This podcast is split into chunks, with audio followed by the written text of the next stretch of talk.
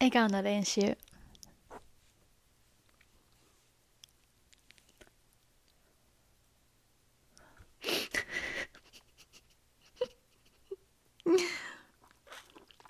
はい guys! あゆみです。このチャンネルでは海外で大人気の SNS、レディットに投稿されたクレイジーで衝撃的な海外ニュースを日本語に訳して配信しています。今日のお話も面白くて、修羅場、修羅場だらけです。はい、それでは短めのお話から始めますね。娘がストリッパーをしているので、車のローンの支払いを断った私はクソ野郎でしょうか私、47歳男には22歳の娘がいます。娘は大学生で寮生活をしています。まだ学生なので、車のローンの支払いを手伝うことには同意していました。つい先日、同僚の男性が職場から40分ぐらいのストリップクラブで娘が働いていることを知らせてきました。このことについて娘を問い詰めると、お金が必要だっただけで卒業したら辞めるつもりだったと、クラブで働いていることを認めました。そんなことなら体を使わずにマクドナルドで働けと私は言いました。その後口論になり、裸になるのをやめてちゃんとした仕事を見つけろと言うと、娘はストリッパーは簡単に稼げるからやめないと言い返してきました。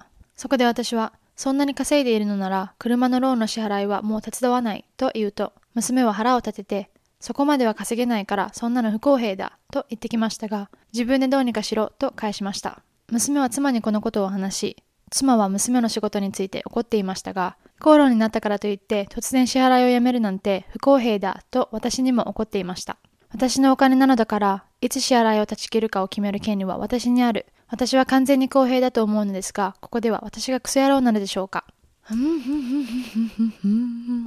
まず、妻に怒られて、そこで私のお金やから、妻にどうこういう権利はないって言ってるってことは、この人たちは個人主義で生きているってことです。だからアメリカで、まあ、主流の、こう、結婚しても財産をあの一緒にしない。自分のお金は自分のお金っていうあの主義というか文化で生きているってことを踏まえて踏まえた上ででも個人主義まあ分からへんけど 個人主義じゃないから知らんけど個人主義にしても子供ができたらそのお金は自分だけのお金ではないと思うんですがどうなんやろなんかまあ確かに18歳やったっけな。18歳そうやな。18歳まではあのお金を出すけども18歳からは全部自分で払えっていうのもあるんかな。個人主義の文化では。からそれってほんまに大変やんな。そんな家庭に生まれた人たちって。まあそれはそれであのいいこともあるんやと思うけどそうやな。子供が自立するのが早い。っていうか自立するしかないから。っていうのもあるよね。まあ物事には2つの観点がいつもあるのでもちろん個人主義があの完全に悪いって言ってるわけでもなくて。日本で言ったら20歳。まあアメリカで言ったら18歳がまあ成人のあの年齢で成人したらもう自分で全部しろって言いたい気持ちはわかるけど大人じゃないと思う。大人の定義が難しいなと思って。法律的にはそのちゃんと年齢を決めるのは大事やと思うねんけど今まで紹介してきたお話の中にもいっぱい出てきたんですけど、40代の大人、これ、かっこね、大人、かっこ大人。でも、ほんまに子供みたいな人、なんぼでもおるし、16歳でも、ね、しっかりした考え方を持ってる子たちもおるし、年齢ってむずいよな。だから大人ってケースバイケースって感じやな。しかもこの大学生、大学生って子供でもあるし、大人でもあるやん。それが、うん、むずいな。で、もちろん一番気になるというか、ムカつくのが投稿者があの、ちゃんとした仕事を見つけろって。夜の仕事はちゃんとした仕事じゃないからって。はあ、2023年ですよ。まあ、このお話が2023年のお話かは知らないんですが、お金はさ、お金やん。でさ、自分の美貌とか自分の演技とかを使ってさ、お金を儲けるってなんであかんの？ってほんまに疑問。ストリッパーってプロのダンサーやし、何がちゃんとしてないかがわからん、逆に。それって映画でベッドシーンとかしてる女優たちもちゃんとした仕事してないんって感じやん。でさ、結局こういう人に限って、こういうとこ、クラブとかに行って女性の体拝んでるねん。でも太陽が上がれば、うわ、汚いって。それってさ、自分が汚い目でさ、その子たちを見てるからってことやもんな。今まで言ってきたことすべては歩みの価値観であって、この投稿者のその文化とか価値観も尊敬というか理解をしてあげようとせなあかんし、そうやな、なんかお金、お金は手伝ってあげるから夜の仕事はやめなさい。じゃなくて、夜の仕事辞めんのやったらもうお金払わへんって。なんか愛のない冷たい親やな。これらすべてを踏まえた上で、父親のクセ野郎度は5つ星集、5つ星集2.5だと思います。次のお話がめっちゃおもろくて、もうまさかの展開なので、最後まで見てください。私が作った料理を台無しにされ、義理の妹に切れた私はクソ野郎なのでしょうか私の義理の妹アシュリーは嫌な人間です。いつも何でもしたいことをして、もうしないでとお願いしても聞いてくれません。どれだけ彼女が間違ったことをしていても、いつも自分が正しいと思っています。みんなが思う典型的な妹のような態度で、いつもやりたい放題。まだ子供だから誰も彼女を叱ってはいけないと言っています。そうなんです。彼女は実際にまだ子供だからといつも言っています。夫は妹は一番年下だから彼女の態度は普通だと言っています。私は自分も一番年下だけどそんな態度を取ったことは一度もないと言いました。私はアシュリーのことが好きではありませんが夫のために礼儀正しく対応して彼女とは平穏な関係を保っていました。それも今日までですが夫と私は今日小さな友人グループと2019年以来初めて直接会うことができました。これは2021年に投稿されたものなので2年間を経てやっと会えたってことになります。みんな2ヶ月前にワクチンを受けていたので、やっとディナーで集まることが決まりました。友人たちが材料を持ってきて前菜を作ったり、ワインを持ってきたりする中、私はメイン料理を作っていました。私はラビオリを手作りしたのですが、すっごく難しかったです。集まる予定の人数分しか作りませんでした。しかし、みんなが到着し、私が料理を仕上げている間に妹が現れました。彼女は勝手に家に入ってきて、みんなに楽しそうに挨拶していました。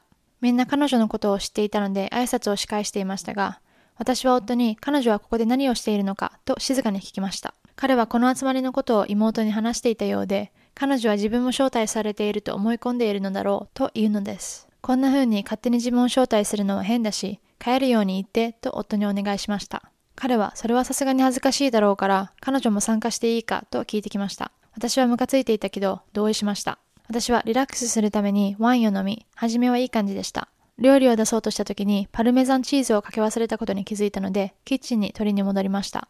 妹は料理を運ぶのを手伝うと言ってきたので、私はありがとう、でも大丈夫、座ってて、と返しました。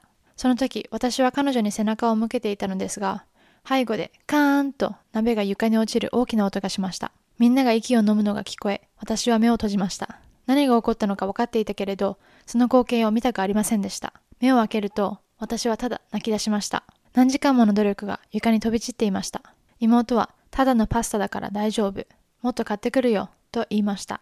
そこで私は切れ、彼女に、人の話は聞かないし、ディナーを台無しにしたバカ女だ。と言いました。彼女はメソメソし始め、私は、黙って出て行け。と言い、彼女は泣きながら出て行ったので、私も座り込んで泣いてしまいました。友人たちは私を慰めてくれて、夫は私がやりすぎたと言おうとしていたけれど、友人たちは妹が悪いし、彼女の味方をする彼は最低だと言ってくれました。みんな掃除を手伝ってくれて、私たちはピザを注文しました。でも友人たちが帰った後、夫の家族からは、私は馬鹿げた料理のために家族の可愛い赤ちゃんを泣かせたクソガキだ、などという電話がたくさん来ました。それから私はずっと泣いていて、ゴミのような気分です。普段はこんなに怒ったり、罵ったりしません。私がクソ野郎なのでしょうかうーめっちゃジューシーなお話です。なんか、投稿者の気持ちはわかるけど、妹はわざとしたわけじゃないから、バカ女っていう分はちょっと、ちょっとまあ、ひどいよねって思った、最初は。でもここで妹が謝らずに、ただのパスタやからって、人の手作りのさ、料理を、ただのパスタやねんから、別に買ったらええやんって謝れよ。普通に考えて。なんやねん。で、あゆみ自身は投稿者がバカ女って言って切れたのはもうすっきりした。なんかもう、はい、言ってくれてありがとうって思えたし、もし自分が同じ立場に立っていたら、もう絶対、これよりもひどい罵り方をしてたと思う。口が悪いからね、あゆみは。で、その暴言を吐くのは、もうあゆみは、なんていうもう自分がさ、悪者って分かった上でしとうことやから。だからこそ、その、あゆみは、まあちょっとだけその投稿者がクソ野郎かなって思う。でも、投稿者はもう我慢できずに、こう、出ちゃった感じやもんな。あれなんやろな、この妹は甘やかされすぎて、周りみんながこう甘やかさないと逆にあかんっていう態度をしてるんやろな。おるやん、なんかあざといって言うんかな。甘やかされに行くのがうまい子っているやん。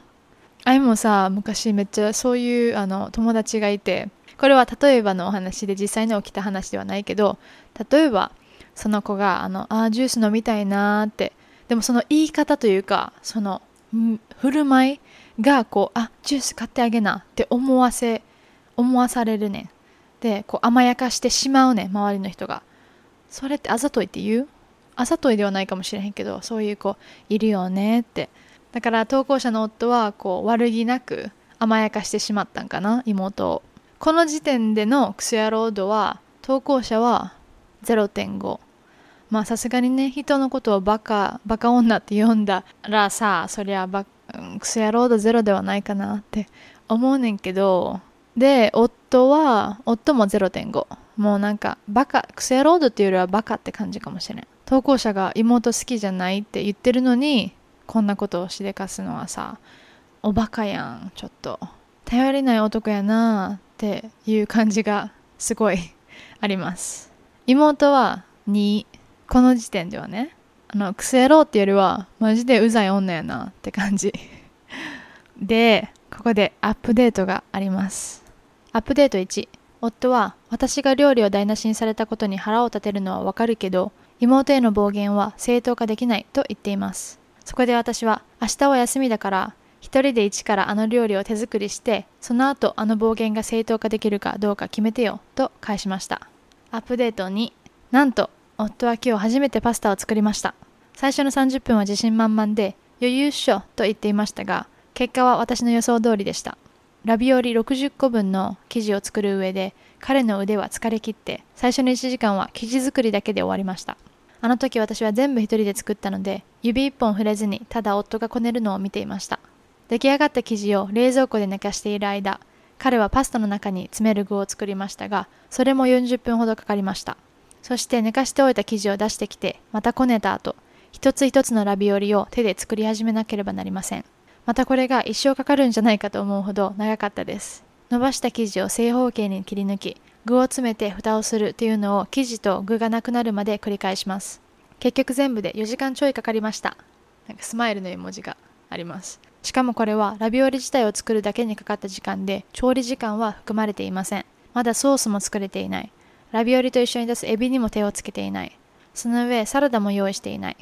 このことを伝えると彼は泣き出しそうになっていました。はは、ざまあみろ。彼は料理を始めて1時間経った頃に謝り始め、それ以来ずっと謝ってきています。私たちは彼の妹が台無しにした夕食のこと、今までに同じようなことが何回も起きたこと、そして彼と彼の家族がいつも彼女を許すことについて長い間話し合いました。夫は家族の彼女への接し方が普通でないことは分かっているし、気に食わないけれど、流れに身を任せるように育てられてきたらしいです。でも今回は妹に電話して、今は少し距離を置きたいと伝えるつもりだと言っています。いいね。投稿者がこの夫に料理させてるの。あゆみもこんな感じで見下されたら、とことん分からせたいタイプやから、夫が理解して謝ってくれたことがめっちゃすっきりしてよかった。で、この後、すんごいアップデートがあります。これ昨日の夜にあの元の投稿、英語版を読んでて、本日アップデートがあるのに気づいて、それをこう頑張って今日の朝あの訳してたんですけど、それがもうすんごいホットなお話で、みんなあの何が起きると思いますか？コメントで今予想を書き出して、このお話を読んだ後にその予想が当たっていたかをまたコメントで教えてください。アップデート3、妹があの傲慢なクソ女を懲らしめるためにわざと料理をこぼしたと笑いながら自慢している動画が夫のいとこから送られてきました。コメントでわざとやったと思った人が結構いたけど、私はこの動画を見るまでさすがにわざとではないと思っていました。夫がこんなに怒っているのを見たのは初めてです。これからどうなるんだろう。てんてんてん。やばい。やべえ。アップデート4。ここからは予約されています。妹はいとこブレンダにディナーをわざと台無しにしたことを自慢しました。夫は彼の家族にあれは事故ではなく妹がわざとしたと話すと妹は全力で否定したので夫はあの動画を見せました。夫は妹に私に心の底から謝り無駄にした料理の費用を払い戻さない限り私たちの家から出入り禁止だと伝えました。妹は泣きながら感触を起こしたので義母は彼女を落ち着かせようと頑張っていました。そして自分の家族よりもあのクソ女を選んだ夫を叱りました。そこで夫は切れ、家族が妹を赤ちゃんみたいに取り扱っているのは変だし、妹は甘やかされすぎて腐った人間に育ってしまったと非難しました。この時点で彼は私に電話をかけてきて、彼の家族を全員ブロックしろと言ってきましたが、電話を切る前にもうすでにたくさんの嫌がらせの電話とメールが来ていました。私のインスタから仕事のメールにまで全ての SNS に嫌がらせのメッセージが送られてきていて、全てブロックしてメッセージが止まるまで数週間かかりました。今思えば抽象のほとんどは夫の母方から来ていたと思います。メッセージが止まって少しの間は平和な時間を過ごせましたが、それから数週間後に友達ケリーが泊まりに遊びに来ていた時に事件は起きました。ケリーの車は傷をつけられ、すべてのタイヤが切り裂かれ、窓はスプレーペイントで落書きされ、ナンバープレートは剥がされ、窓の隙間に無理やり押し込まれていたのです。やばい。玄関のカメラの録画を見てみると、義理の妹と弟の仕業だったことが判明しました。私の車は母に貸し出していて、私とケリーの車はどちらもブラックです。それで彼らは私の車とケリーの車を勘違いしたようです。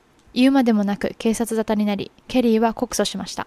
録画が証拠になり、妹の保険会社が修理代を払いましたが、あいつらはもっと払うべきだったと思います。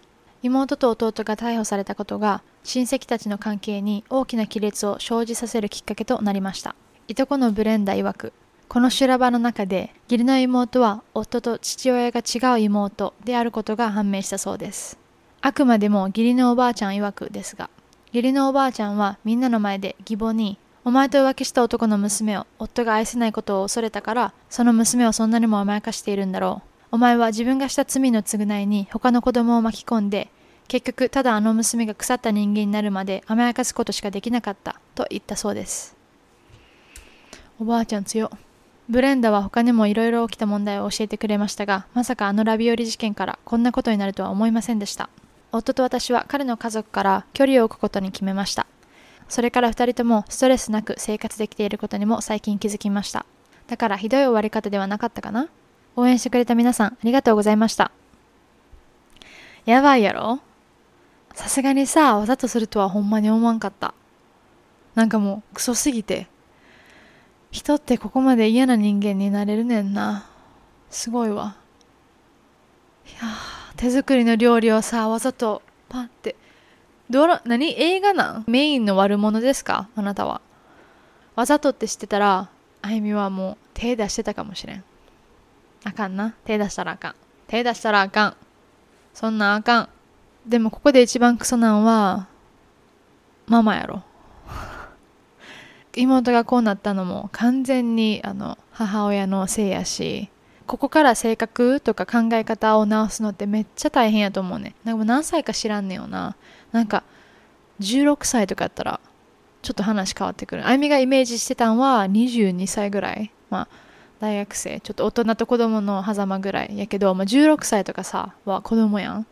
からまあ、うん、しょしょうがないではないけどしょうがないかなって思ってたけどとにかくこっから立ち直るにはマジでセラピー生き続けなあかんと思うしこの世界は自分中心で回ってないねんでっていうことをマジで学ばなあかんしそれはほんまにその妹のためにもなると思う。社会に出る時の。さすがにねわがまま言ってばかりではやっていけへんと思うからもちろんさあのちょっと可愛いぐらいのわがままやったら全然いいしその自分の意見を持つのは大切やけど他人を踏みにじるのはわがままでもない。ただの意地悪。ね気遣いを教えてあげなあかんよね。かわいそう。またこういうあの悪者にかわいそうって思ってしまう癖が出ているんですが今はね周りが家族やからまだ甘やかしてもらえるしゆる見逃してもらえるけど他人はすぐにね関係断ち切れるから友達できへんくなってまうよなこの妹。クソ野郎と採点最終結果を報告します。投稿者は0.3 いやゼロ。ゼロやわ。間違いなかったんやろな。その我慢できへんかった理由が。分かった。だって妹がほんまにクソやったもん。そりゃね切れるわ。夫は0.5謝ったしちゃんとあの最終的には妻の妻側に立ててるので0.5妹は4あかんな。甘甘々かもしれへんけどやっぱかわいそうやなって思っちゃう。もうそれはこんなわがままになったのはもうほんまに親のせいやから。母親は4.5だと思います。はいということで今回もめちゃめちゃ面白い動画を紹介しあ動画？ストーリーを紹介しました。面白いなとかサポートしてあげたいなって思ってくれた方はチャンネル登録とかいいねとかインスタのフォローをポチッと押してください。インスタは概要欄から飛べるのでぜひそこから飛んでフォローをポチッと押してくださいそれでは最後まで聞いてくださりありがとうございましたまた次のエピソードでお会いしましょう Thanks for listening. Bye!